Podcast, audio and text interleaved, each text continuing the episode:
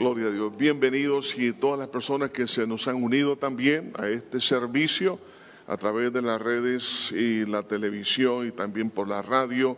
Gracias por estar en sintonía para escuchar la palabra del Señor. En esta hora, hermanos, quiero tocar un tema que es sumamente vital. Hace unos días escuchamos todos aquí en, este, en uno de estos cultos a uno de los predicadores que están en uno de los países que se conoce como sensibles, es decir, donde hay persecución sobre la iglesia. Platicando con él, aparte, me comentaba que una de las cosas que hace inmediatamente allá, en ese país, es que la persona, cuando ha aceptado a Jesucristo, los llevan a tener un compromiso con el Señor y es a través del bautismo en agua. Y no solamente eso, sino el bautismo en el Espíritu Santo. Y por eso la iglesia en ese país del Medio Oriente eh, es la, que, la iglesia que está teniendo mayor crecimiento ah, en el mundo juntamente con otras las iglesias también que están siendo perseguidas, como es en la, en la China. Y me decía, para nosotros es fundamental el discipulado. Es algo que no se puede negociar. Es algo que nuestro Señor nos mandó. Cuando Él me decía eso, la verdad es que la mayoría quizás de aquí en América Latina y en otras partes del mundo no se ha tomado en serio lo que el Señor Jesucristo nos dijo. Por eso quiero que lea conmigo en Marcos capítulo 16, versículo 16. Marcos 16, 16. Dice así, Marcos 16, 16, el que creyere y fuere bautizado será salvo mas el que no creyere será condenado. Señor, te pido una vez más, Señor, que tu Espíritu Santo nos ministre en esta oportunidad y que cada uno podamos, Señor, tomar muy, pero muy en serio, Señor, el discipulado. Y te pido, Señor, que seas tú ministrando esta palabra al corazón. En el nombre precioso de Cristo lo pedimos todo. Amén y amén.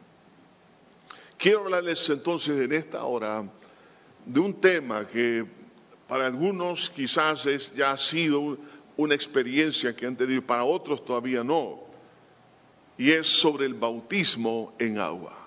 Quiero hablarles sobre la bendición del bautismo en agua. En primer lugar, quiero que veamos, hermanos, que la importancia que da aquí el Señor Jesús sobre lo que es el bautismo. El bautismo prácticamente viene a ser como la parte que cierra el círculo de la fe. Comenzamos con la fe que nos lleva al perdón de pecados en la expiación de Cristo, pero tiene que ser cerrado por la fe a través del bautismo. Lo que muchos llaman el cerrar el círculo. Entonces la, Biblia nos habla que la salvación es por fe y es correcto, así es, es por fe, no es por obras. Pero la fe en este caso la podemos ver en dos, en dos puntos de vista. Es la fe privada y la fe pública. Por eso que quiero que veamos la apropiación y declaración pública de creer en Jesús como nuestro Salvador. Cuando hablamos de la, respuesta a la, a la oferta de salvación a través de la fe, vemos la fe privada. Y esa fe privada es lo que podemos llamarle, es cuando usted y yo hemos creído y nos hemos apropiado de la muerte de Cristo para el perdón de nuestros pecados. Y es ahí donde somos salvos. Comenzamos con fe, pero esa fe que yo e-, ejercí en el momento que el Espíritu Santo y la palabra me convencieron y un día, probablemente en un templo como este o en casa o en cualquier otro lugar, usted dijo, Señor, reconozco que soy pecador, límpiame con tu sangre que derramaste en la cruz, ven a mi corazón. Usted hizo la oración de entregar su vida al Señor y, por la fe recibir el perdón de pecados en su, en su muerte expiatoria, eso es algo muy privado. Ahora bien, el Señor Jesucristo dice, el que creyere y fuere bautizado será salvo. He aquí entonces que el círculo de la fe se tiene que cerrar. Entonces vemos aquí lo que podemos decir es la fe pública o la expresión de la fe pública. En este caso, cuando una persona se bautiza en agua, está ratificando su experiencia que ha tenido de haber recibido el perdón de pecados y ratificando la experiencia que el Espíritu Santo vino a vivir a su corazón en el momento de la salvación y declara públicamente su experiencia del perdón de pecados y de su, de su vida nueva. El matrimonio, por ejemplo, judío, tenía dos partes. La parte privada era cuando los padres hacían el contrato entre ellos, que sus hijos no tenían nada que decir, sino que ellos sabían que papá y mamá tomaban la decisión con quién se iba a casar. Eso era algo privado entre las dos parejas de padres, interesados para que sus hijitos puedan en una fecha X poderse unir en matrimonio. Pero luego venía lo que es la parte pública, es decir, la fiesta de boda. y que tomo esto como una ilustración. Entonces vemos que en ese caso el matrimonio judío tenía dos partes, el, matrimonio privado y el matrimonio público. De igual manera, la fe en en la obra de Cristo comienza con la experiencia del perdón, algo muy personal, pero tiene que ser expresado esa fe también a nivel público. Entonces, se cierra entonces el círculo de la fe. Por ejemplo, en Hechos capítulo 2, eh, aquí encontramos a Pedro, estaba predicando aquel discurso en el día de Pentecostés, y dice en Hechos 2.38, pero Pedro les dijo, arrepentíos y bautícese cada uno de vosotros en el nombre de Jesucristo para perdón de pecados. ¿Se da cuenta? Primero es el arrepentimiento y luego el bautismo, porque tanto la primera y segunda parte es el mismo, la misma fe en la expiación. Entonces dice aquí más adelante, y recibiréis el don del Espíritu Santo. O sea que una persona que ha realmente nacido de nuevo es una persona que es candidata para que el Espíritu de Dios pueda residir en su vida, en primer lugar como testimonio de la salvación o evidencia de la salvación y también lo que es el bautismo en el Espíritu Santo con las evidencias de hablar en otras lenguas, porque ese es el contexto de esta porción bíblica. En Hechos 2.41 dice así que los que recibieron su palabra, es decir, ese grupo que escuchaba, dice fueron bautizados y se añadieron aquel día como tres mil personas. ¿Cómo lo hizo, hicieron los apóstoles? Hacer un bautismo como de tres mil personas. Increíble. Eh, pero sí, o sea, ellos creyeron y fueron bautizados. Por eso que inmediatamente se cierra este círculo. ¿Por qué razón? ahora es importante que nosotros nos podamos eh, transculturizar eh, mentalmente de cómo es que los judíos percibían lo que es el bautismo. El bautismo tenía esta idea fundamental, que es un acto de conversión. Oiga bien esto, es un acto de conversión, es decir, que dejo algo o dejo de tener esta creencia y acepto algo nuevo. Entonces, por eso que el, concepto del bautismo en la, en la, palabra de Dios tiene que ver con un acto de conversión, iniciando a la persona en el camino de la fe. Entonces, ante esta realidad, la pregunta es, ¿y por qué no me he bautizado? Y por eso traigo este mensaje de la palabra de Dios ahora, porque hay muchas personas que hoy en día no se han bautizado en agua. Porque dicen, bueno, es que yo me, me bauticé cuando era chiquito o niño, un bebé. La Biblia no dice en, ninguna manera que los niños son bautizados, mucho menos para que tengan salvación. el bautismo es una declaración pública de la fe que ya ejerció para la salvación. En el caso de un niño no lo puede hacer. Entonces quiero que nos pongamos a pensar en este momento, hemos cerrado el círculo de la fe en lo que tiene que ver con la salvación.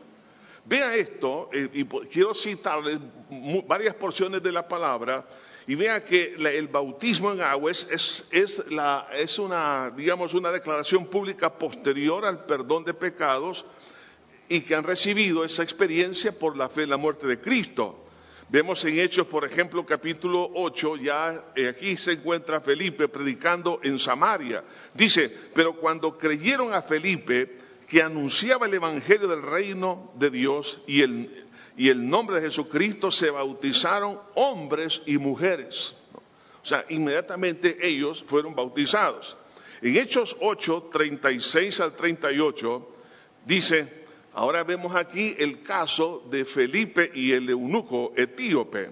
Y yendo por el camino, en este caso, eh, usted sabe la historia, eh, este eunuco iba leyendo Isaías 53. Y entonces se le acerca a Felipe y le hace esta pregunta, ¿lees lo que entiendes o entiendes lo que estás leyendo? Y él dice, ¿cómo, ¿cómo, lo voy a entender si no hay nadie que me lo explique? Entonces ahora vemos que Felipe sube a ese carro y empieza a explicarle que se refiere a Jesucristo, esa porción bíblica.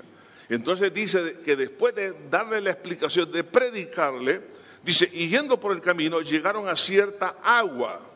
Dijo el eunuco, ahora, ¿por qué dijo él esto? Hay aquí agua. ¿Qué impide que yo sea bautizado? Porque él sabía que el bautismo significa conversión.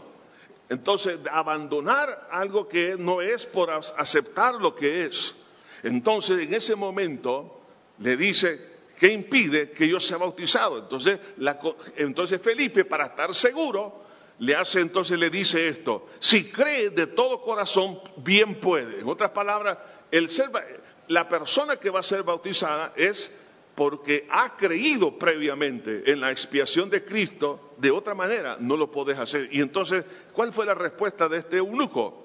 Y le dice, creo que Jesucristo es el Hijo de Dios. En otras palabras, es el Salvador, el Redentor, el que perdona pecados. Y mandó parar el carro y descendieron ambos al agua, Felipe y el eunuco, y le bautizó.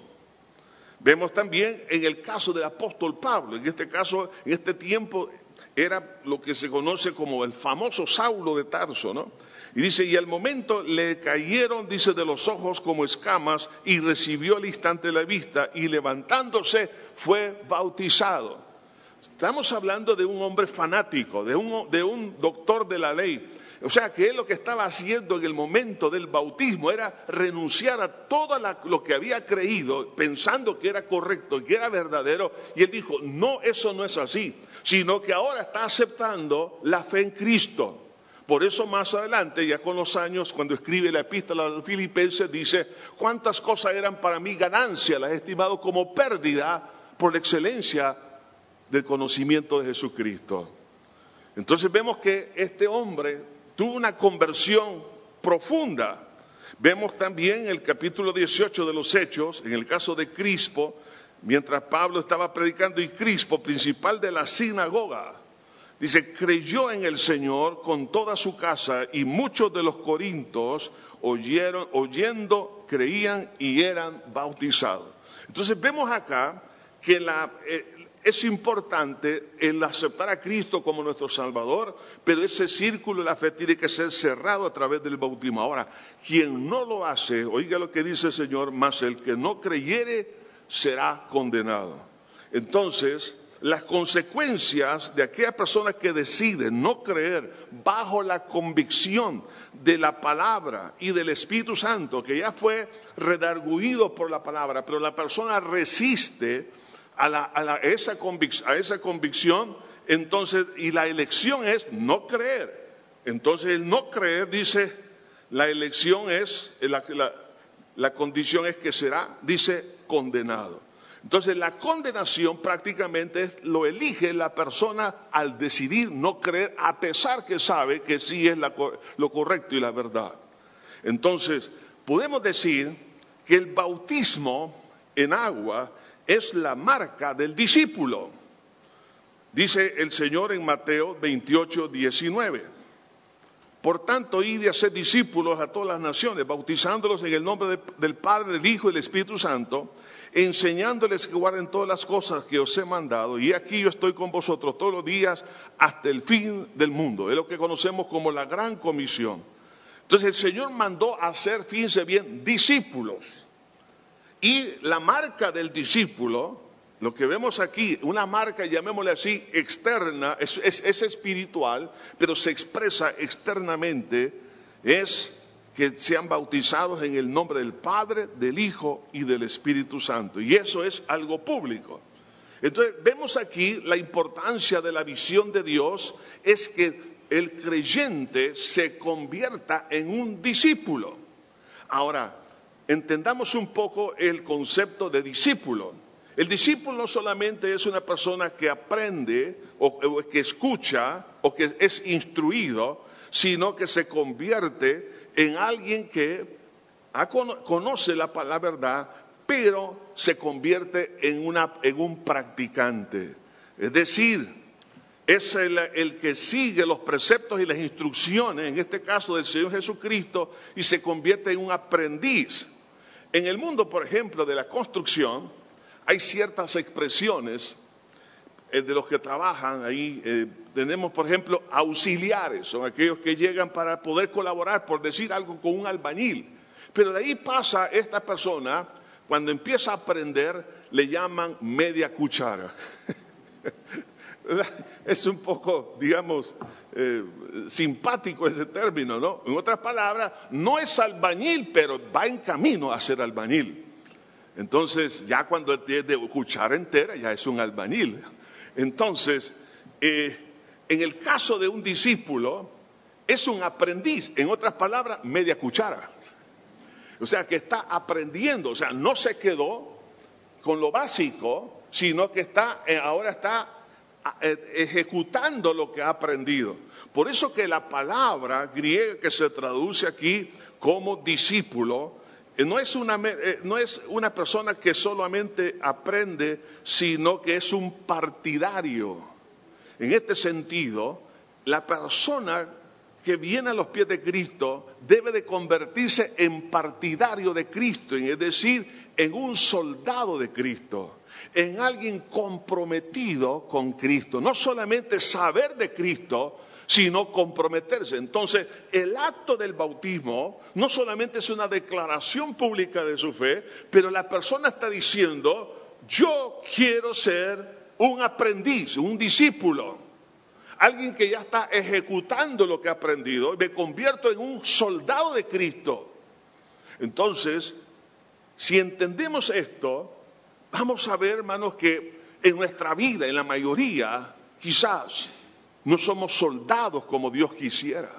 Sí, podemos decir, yo, el Señor me perdonó, me limpió con su sangre de, todos mis pecados.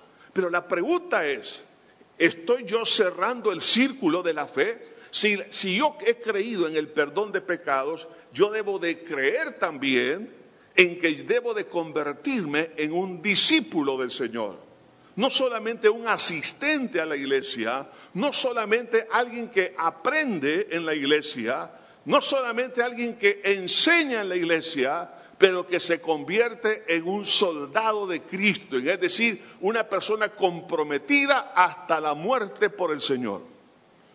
Por eso que esta persona, este pastor de esa área del mundo donde hay persecución, mire que Qué situación más triste cuando me, hablaba que hace en la década de los 70 en ese país, cuando cambió del régimen, se hizo un convenio entre el gobierno y las iglesias. Y le di, el gobierno que estaba entrando, un gobierno religioso, le dice, miren, ustedes pueden seguir practicando con su religión en la iglesia, y, pero no ganen a otras personas, solamente a su descendencia, sigan ahí. Bueno, ahí quédense en la iglesia y el que, el que vaya, el, que, los que van naciendo de su creencia, pues ahí, pero no ganen, no evangelicen. Y me decía este siervo de Dios, que la, la mayoría de las iglesias firmaron ese documento, dijeron, nos comprometemos a no evangelizar a otras personas que no sean de nuestra misma congregación. Pero e, esta, esta denominación, las asambleas de Dios, no la firmó. ¿Y qué pasó? Es la iglesia perseguida hoy en día en ese país. ¿Por qué? Porque ellos están ganando a muchas personas y han tomado en serio, me decía, lo que es el discipulado. La gente sabe que si aceptan a Cristo, ellos han aceptado la realidad que van a morir por causa de Cristo. Y cuando son bautizados, entienden lo que están haciendo. No solamente es aceptar por la fe y ratificar su convicción, sino que están diciendo, estoy dispuesto a testificar de Cristo hasta la muerte. Entonces, por eso que han tenido un crecimiento exponencial. Y por eso que las estadísticas globales, según algunas de las eh, agencias cristianas en el mundo, que miden el crecimiento de las iglesias, el país de China y este país del Medio Oriente eh, son los que más están creciendo en el mundo. ¿Por qué? Porque hay discípulos, hay gente comprometida. Ahora, el proceso para ser discípulos es lo que menciona el Señor. Cuando dice, ir por todo el mundo, ahí comienza todo. Ir significa salir, significa buscar. No es que la gente tiene que venir a la iglesia, y gracias a Dios por aquellos que vienen, pero nosotros como iglesia, cada uno de nosotros tenemos que salir, ir y hacer discípulos.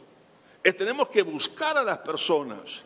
No es que las personas tienen que venir al templo, a la iglesia, sino que tenemos que salir, es decir, compartir la palabra con, todas las personas. Tengo, entonces eso significa tener, hacer un cambio de mentalidad, de no dejar solamente la idea de congregarme, pero me congrego para aprender y ser fortalecido en la fe y muchas cosas más, pero ahora eso me va a servir para salir para poder hacer algo allá afuera por las personas. Y eso implica entonces entrar al evangelismo, luego implica la enseñanza. Por eso el Señor dice ahí en Mateo, en Mateo 28, por tanto, id, y lo dice una vez más, hacer discípulos a todas las naciones, bautizándoles en el nombre del Padre, el Hijo y el Espíritu Santo, enseñándoles o sea, tiene que incluirse la enseñanza para que estas personas conozcan la palabra y crezcan en la fe. Y además de eso, desafiar a la identificación con Jesús y compromiso con Él. Por eso, y bautizándolos. Es decir, que no hay que dejar a la persona que ha aceptado a Cristo que quede así en el aire, no, no, sino que hay que llevarlo a que, a que se identifique con el Señor Jesús y a través del bautismo y su compromiso con Él. En otras palabras, decir, hasta aquí no más. Aquí hago un corte del pasado y aquí comienzo una vida totalmente diferente o enfocada en la persona de Cristo, expresada en el bautismo en agua. Entonces el bautismo, por eso dije, es la marca espiritual del discípulo, porque implica, en cuando Jesús dice aquí, bautizándolos en el nombre del Padre, del Hijo y del Espíritu Santo, Aquí están las tres divinas personas.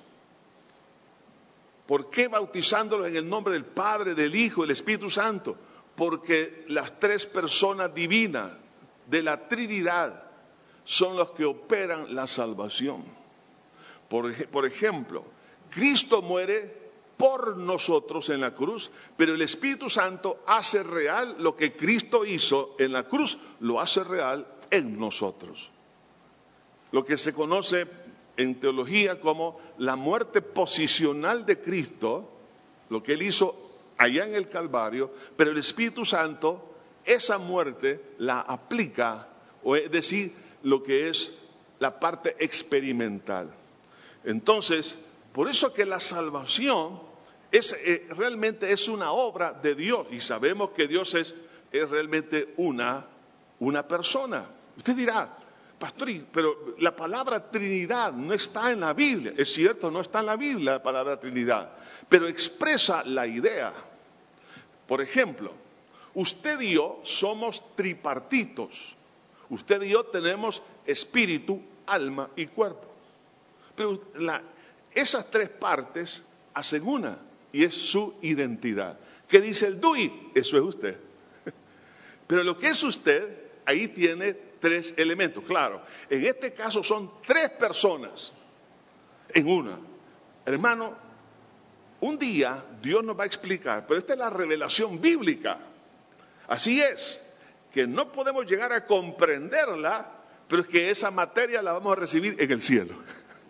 Pero es la verdad, es, la verdad. Por eso Jesús mandó que se bautizara en el nombre del Padre, del Hijo y del Espíritu Santo, porque eh, son las tres divinas personas de la Trinidad las que intervienen en la salvación. En otras palabras, estoy aceptando esa doctrina. Entonces, la ratificación e identificación pública a través del bautismo, según lo que ahora vamos a leer en Romanos capítulo 6, Vemos aquí tres verdades. Por supuesto, esto del bautismo es bastante amplio, pero ahora solamente vamos a ver tres verdades que están también incluidas en el proceso de la salvación. Y eso lo dice Romanos capítulo 6. Vamos a leer del versículo 1 en adelante. Dice así. ¿Qué pues diremos? ¿Perseveraremos en el pecado para que la gracia abunde? En ninguna manera, porque los que hemos muerto al pecado, ¿cómo viviremos aún en él? ¿O no sabéis que todos los que habéis sido bautizados en Cristo Jesús, hemos sido bautizados en su muerte? Porque somos sepultados juntamente con él para muerte por el bautismo, a fin de que como Cristo resucitó de los muertos para la gloria del Padre, así también nosotros andemos en vida nueva. Porque si fuimos plantados juntamente con Él en la semejanza de su muerte, así también lo seremos en la semejanza de su resurrección. Sabiendo esto, que nuestro viejo hombre fue crucificado juntamente con Él, para que el cuerpo del pecado sea destruido, a fin de que no sirvamos más al pecado. Porque el que ha muerto ha sido justificado del pecado. Y si morimos con Cristo, creemos que también viviremos con Él, sabiendo que Cristo habiendo resucitado de los muertos, ya no, ya no muere y la muerte no se enseñoreará más de él. Porque en cuanto murió al pecado, murió una vez por todas, más en cuanto vive, para Dios vive. Así también vosotros, consideraos muertos al pecado, pero vivos para Dios en Cristo Jesús, Señor nuestro. Aquí hay tres grandes verdades que están incluidas en el acto del bautismo, muerte, sepultura y resurrección. Entonces, analicemos un poco esto. Dice, ¿qué pues diremos? ¿Perseveremos aún el pecado para que la gracia abunde? En ninguna manera, porque los que hemos muerto al pecado, ¿y cómo es que pasó todo eso? Bueno, lo dice más adelante. ¿Cómo viviremos en él? ¿O no sabéis que los que hemos sido bautizados en Cristo hemos sido bautizados en su muerte? Es decir,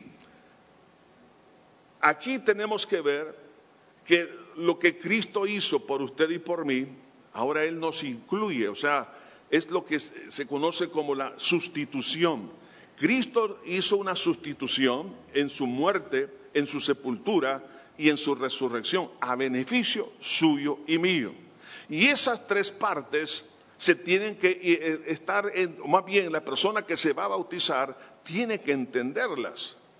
Porque en el caso de la muerte, ¿qué significa? Está hablando aquí de la victoria sobre el pecado por la muerte del Señor Jesucristo, que fue radical. Cristo Jesús venció el pecado en su muerte.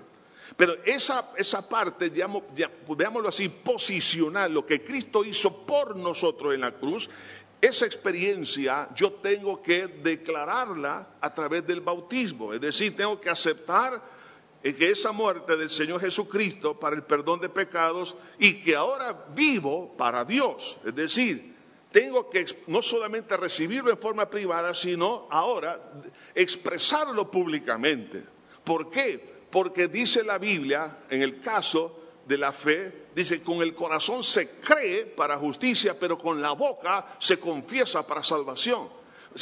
internamente la fe se genera y ahí hay fe, pero la fe se expresa a través de los labios. En este caso, la fe se expresa también a través del bautismo en agua.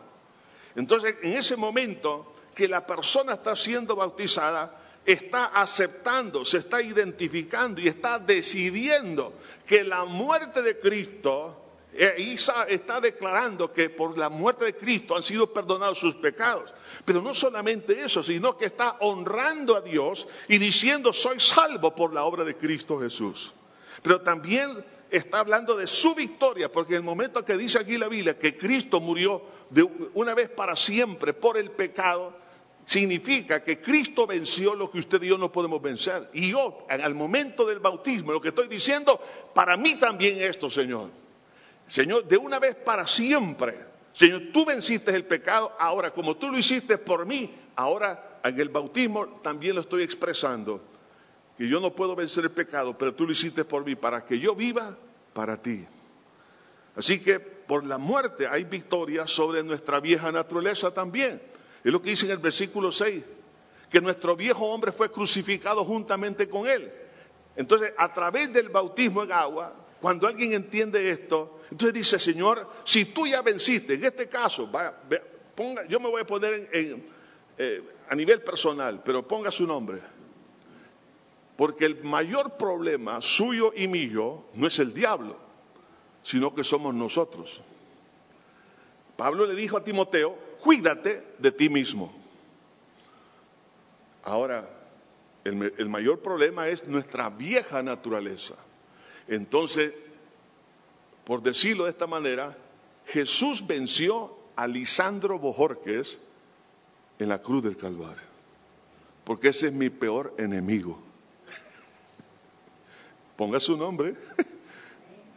Ahí lo venció. Eh, mi vieja naturaleza, Cristo la venció. Entonces, en el momento también del bautismo, estoy creyendo esa verdad y diciendo, amén, Señor.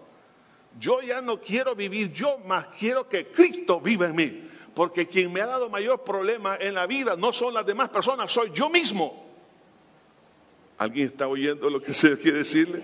Entonces en el bautismo lo que está diciendo, estoy bien, entonces está declarando, está aceptando su, muerte de su ego, la muerte de su carne a través del bautismo, porque ahí lo está expresando la palabra. En ese acto, por, eso que, aunque el bautismo, ahí nadie, ninguna de las personas está diciendo algo, pero en, el acto, en esa, digamos, ah, en ese momento de ser sumergido en el agua y salir del agua, lo que está expresando es, yo acepto la muerte de Cristo en todas sus ramificaciones, todos los efectos preciosos que tiene.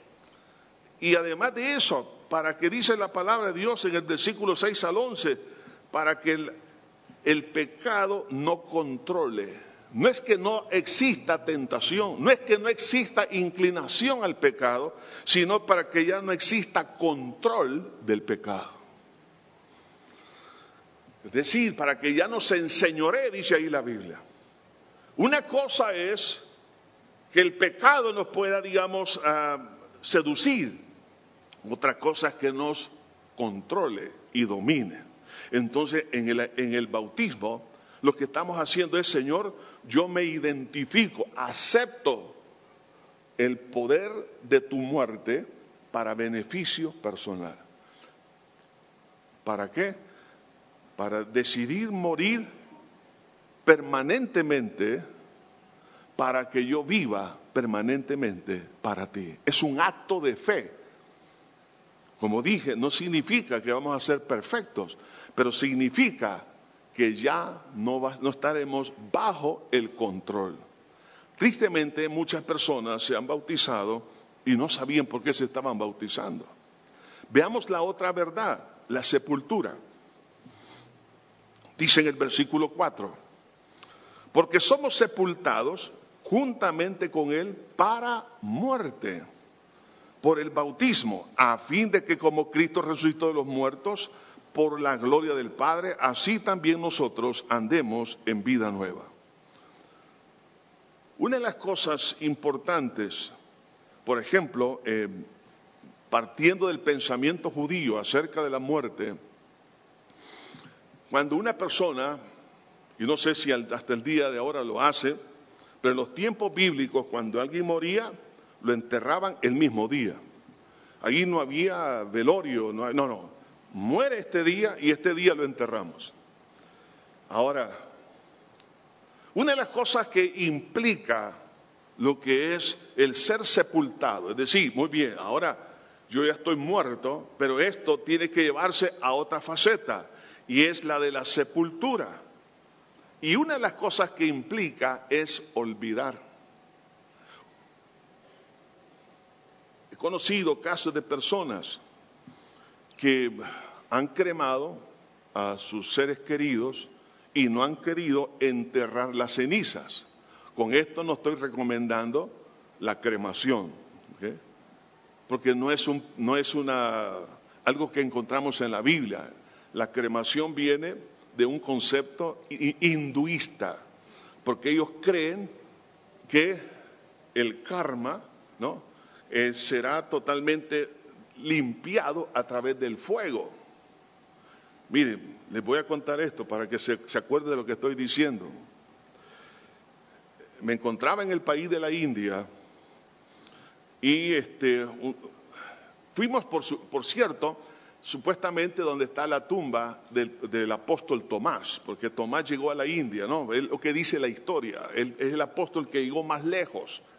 Entonces estamos ahí en esa colina, estamos observando la playa y un pastor que nos había llevado me dijo, mira, todas esas embarcaciones no andan pescando, sino que andan dejando sus muertos. Y me di cuenta que lo que hacen es, hacen una balsa, ponen madera y empiezan a quemar el cuerpo. Pero claro, con toda la temperatura que genera la madera, no termina de, de de, consumir el cuerpo, sino que ya se imaginan cómo queda, ¿no? Al día siguiente me invitaron a una cena y me dieron camarones, bueno, porque yo los quise, hermano. Eran unos jumbos así, hermano. Unas, unas colas de langosta increíblemente hermosas, unas cangrejos, pedí sopa de cangrejo. Mire, y eh, había unos chefs ahí, y la verdad que yo no tenía que estar en esa reunión, sino que de metido andaba ahí. Porque alguien me dijo, no, quédate, quédate. No, no, yo no, Y de repente yo dije, ah, ven, ven, y me fui humildemente. Y entonces, ah, y estando ahí, bueno, comí y no quise comer carne, no quise comer nada, solo marisco, marisco, marisco. En la noche empiezo a mirar el techo ahí de la habitación del hotel, ¿de dónde han traído estos mariscos?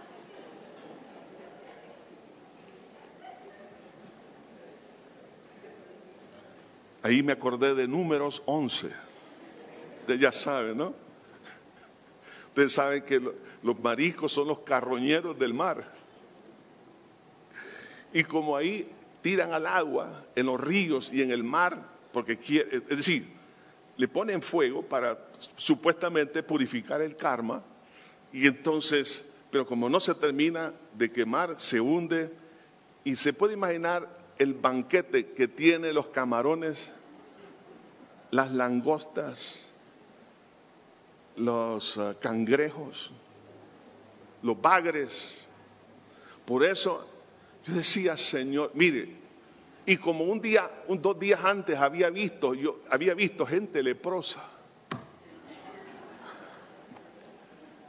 Dios mío, por eso estaban tan gordos, hermosos. Yo estaba, mire, hermano, nunca me he arrepentido tanto de lo que había comido, pero sentía aquello que se me bajaba y me subía, porque yo estaba Señor, perdón, tiene razón, Señor, tu palabra, y en número, ahí sí le está dando la razón que este animal no hay que comerlo, pero la verdad que nosotros somos necios. Entonces yo digo, Señor, Señor. Entonces digo esto para que no le olvide que la costumbre de la cremación viene de ahí. Entonces, pero volviendo al punto, es que hay personas que tienen las cenizas y eso no permite olvidar al ser querido. Ahí lo están viendo, viendo sus restos. Algunos empiezan a tocar las cenizas y todo lo demás. Lo bíblico es enterrar, no cremar. Si alguien allá le dijo a su a mí me vas a cremar, no, entiérralo. De todas maneras, cuando él se haya ido o ella se haya ido, no sabe lo que le van a hacer. Así que dele con todo y al, hoyo, en el nombre de Jesús. Entonces, eh, eh, entonces la, la sepultura, entonces implica, hermanos, que hay algo que ya es del pasado, ¿ah? ya algo que sucedió y esto hay que enterrarlo. Una de las cosas que no permite, hermanos, que el cristiano se vaya desarrollando es que no puede olvidar el problema con la falta de la renovación de su entendimiento. Entonces, siempre está con ese, digamos, esa idea de Egipto.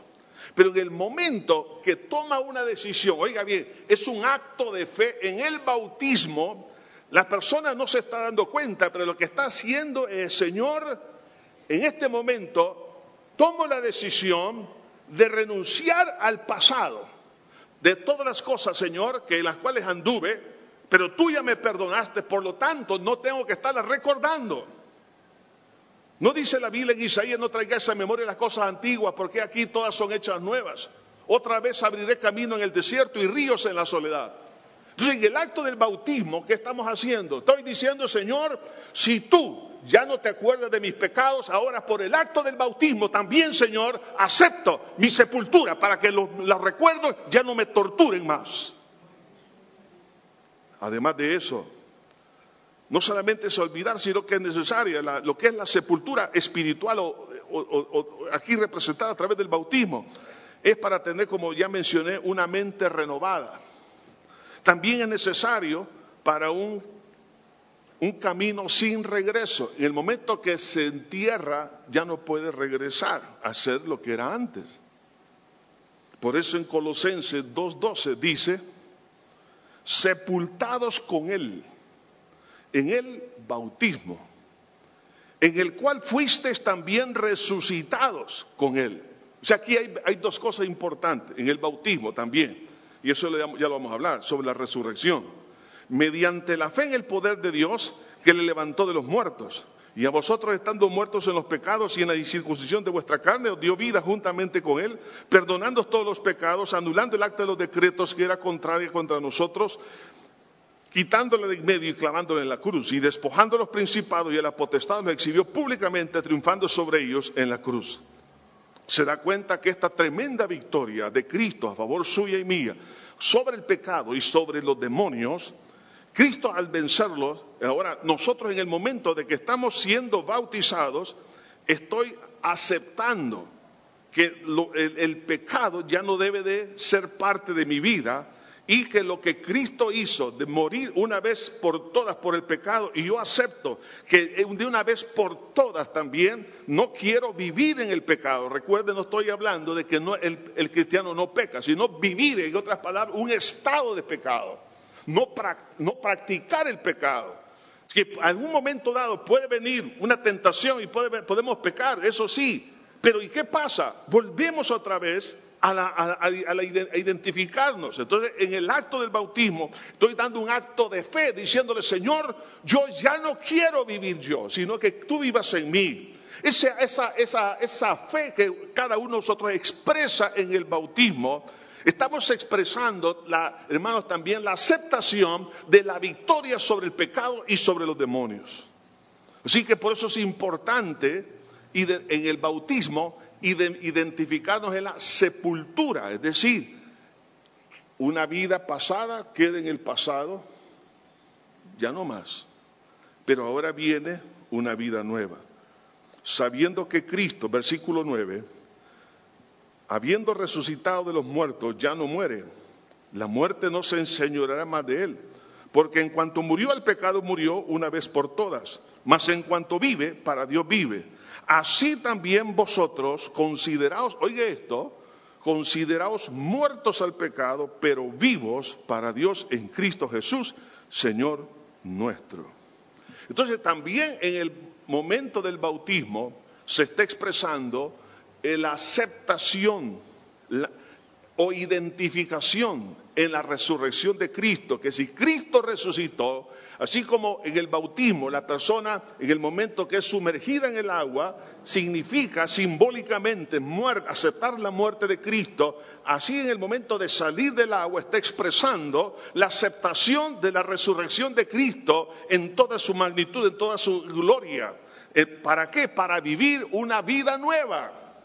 Entonces la persona cuando está eh, tomando esa decisión de fe, diciendo, sí, yo Señor, reconozco Señor, que el pecado me ha destruido, me ha matado. Señor, pero acepto tu muerte expiatoria. Ahora quiero llevar esto, Señor, a un corte completo.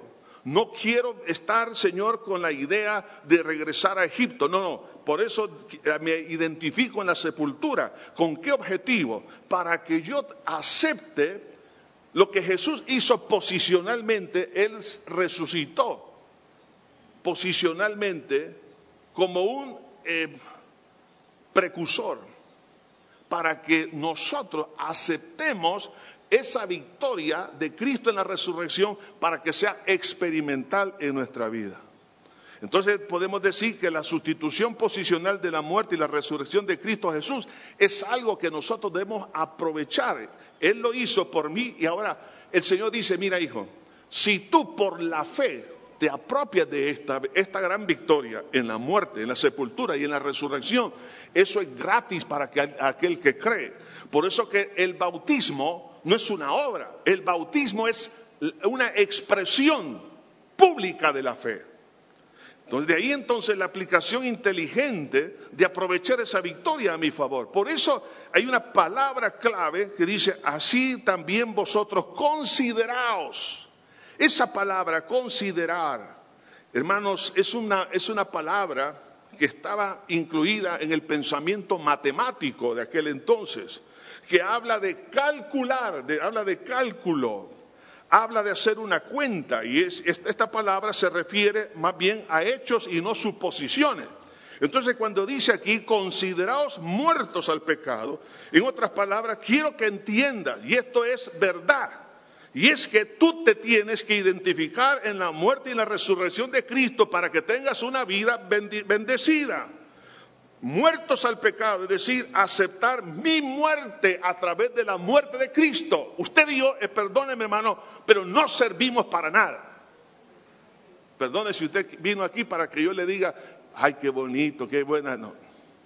La carne, dice la Biblia, para nada aprovecha. Pero en el momento del, bautismo estoy expresando por fe, Señor, yo no puedo, pero tú sí puedes. Yo renuncio a mi vida por tu vida. Cuando Pablo dijo, con Cristo estoy juntamente crucificado, es decir, él se identificaba que él había muerto cuando Cristo murió en la cruz. Y dijo, gracias por haber vencido lo que yo no puedo vencer. Es a Pablo. Dice, con Cristo estoy juntamente crucificado. ¿Y qué dice? Mas ya no vivo yo. Entonces, en la expresión del bautismo, esa acción de fe, es, un cálculo, es decir, es una decisión razonable, inteligente. Decir, bueno Señor, si esto es así, me es mucho más fácil pelear contra el pecado. El pecado dice aquí tu palabra que no se enseñoreará. No significa que no lo va a tentar, pero no se va, no nos va a controlar, no nos va a dominar. Entonces, Señor, si esto es así y el pecado me está destruyendo, yo acepto esa victoria expresada a través de la fe en el bautismo en agua. Entonces, la consideración es aceptar mi muerte por, la, por el bautismo que me estoy identificando en la muerte de Cristo y vivos para Dios. Es decir, ahora me identifico también en la resurrección de Jesús. En el momento que Cristo resucitó, digo, también tú resucitaste por mí. ¿Para qué? Para que yo tenga una vida diferente, una vida nueva, hoy y la vida eterna. Entonces, cuando alguien se bautiza, lo que está diciendo es, Señor, ratifico y me identifico públicamente que a través de tu muerte, tu sepultura y tu resurrección está no solamente la victoria sobre el pasado, sino en el presente y en el futuro. Y yo acepto toda la verdad que contiene tu expiación para que yo tenga una vida nueva. Por eso Jesús dice una vez más en Marcos 16, 16, el que en él creyere y fuere bautizado, ¿por qué? Porque el ser bautizado es la misma fe que se expresa a través del bautismo. En otras palabras, muchos no se han bautizado porque no creen o no han creído y piensan que son creyentes y a lo mejor no, o algunos no lo han visto, o a lo mejor sí han nacido nuevos, pero se les ha olvidado el poder cerrar este círculo. Y la invitación en esta hora para el pueblo de Dios, los que están aquí como aquellos que nos escuchan, es que debe de bautizarse. Me recuerdo haber leído hace muchos años atrás a un autor que decía, el bautismo en agua es como cuando alguien deja de ser civil y entra en el, ejército, y al entrar en el ejército le dan un uniforme que lo distingue de los civiles. Eso se me quedó grabado, y exactamente eso es. Cuando usted se bautiza, está diciendo, yo no soy un cristiano simpatizante, soy un cristiano militante. Y cuando Jesús dijo, y de hacer discípulos, lo que Cristo quiere es soldados, discípulos, no solamente personas que conocen, pero que empiezan a obrar, como dije, medias cucharas. ya está aprendiendo algo, ya está ejecutando algo, ya está haciendo algo distinto, diferente. De ahí entonces la importancia del bautismo en agua. Y quiero animarles, aquellos que no se han bautizado, piensen en lo que significa el bautismo en agua. Es la decisión más importante, porque en sí mismo la fe en la expiación y, y expresada públicamente en el bautismo, que viene a ser una sola cosa, es la decisión que va a transformarnos y que nos coloca en las manos de Dios de tal manera, por eso que en Mateo 28 dice, después de enseñándoles que guarden todas estas cosas y que sean bautizados en el nombre del Padre, el Hijo y el Espíritu Santo, y dice, y yo estaré con vosotros todos los días hasta el fin del mundo. Es decir, no te preocupes, yo me hago cargo de ti, voy a estar pendiente de ti. O sea, un discípulo, un soldado de Cristo, Dios siempre va a estar pendiente de todas sus de toda su vida. Estaré con vosotros hasta el fin del mundo. Invito a la iglesia, a todos aquellos que no han sido todavía bautizados en agua, que lo puedan hacer. Y aquí en la iglesia cristiana Josué, como en muchas otras iglesias, tenemos el, discipulado que conocemos como CCDL, y le invitamos para que al final de este servicio usted pueda pasar a las mesas del CCDL en ambas entradas y salidas de la iglesia para que usted se anote, para que pueda ser bautizado en agua. Cierre sus ojos, por favor. Buen Padre Celestial, venimos delante de ti, Señor, pidiendo, Señor, tu bondad y tu misericordia. Señor, te suplico que aquellos que han nacido de nuevo, pero que no han pasado por las aguas bautismales, Señor, que lo puedan hacer. Porque esa decisión de honrarte a ti, honrar tu obra en la cruz del Calvario, declarar públicamente, más que un acto de obediencia, es un acto de honra a ti, Señor y también de apropiación de las maravillas de la expiación. Señor, te pido, Señor, que tú pongas en el corazón de tu pueblo, de aquellos que no han sido bautizados, que lo puedan hacer. En el nombre del Padre, del Hijo y del Espíritu Santo. Mientras todos estamos orando con los ojos cerrados, habrá alguien que no se ha bautizado en agua y quiere tomar la decisión de hacerlo, levante su mano ahí donde está. Habrán personas, habrá hermanos aquí que no se han bautizado en agua, pero quieren hacerlo. Levante su mano, ahí donde están. Dios le bendiga, Dios le bendiga. Alguien más, alguien más, Dios le bendiga, Dios le bendiga.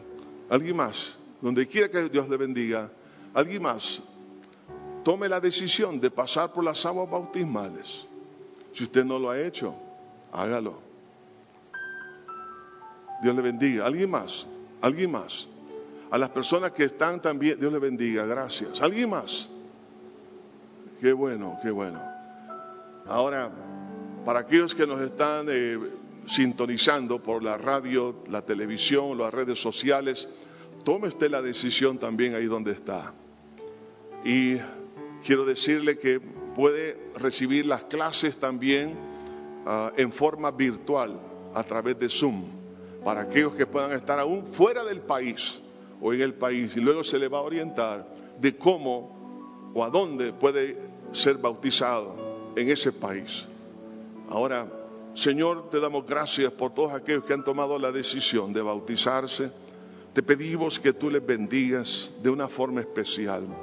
Señor, esto es un acto de honra a ti. Es un acto, Señor, donde el círculo de la fe se está cerrando para que podamos tener lo que se conoce como el escudo de la fe. Porque cristianos no comprometidos son fácil presa del mundo, del pecado y de Satanás. Están por su indecisión y su incursión en el pecado los hace tan vulnerables. Por eso, Señor, te pido en esta hora que tú traigas convicción a tu iglesia sobre la importancia del bautismo en agua. En Cristo Jesús. Amén. Así que todos, por favor, los que han tomado la decisión de bautizarse, pasen a las mesas de CCDL, pidan información y les esperamos en esas clases para que luego pasen por las aguas bautismales. Que Dios me los bendiga a todos.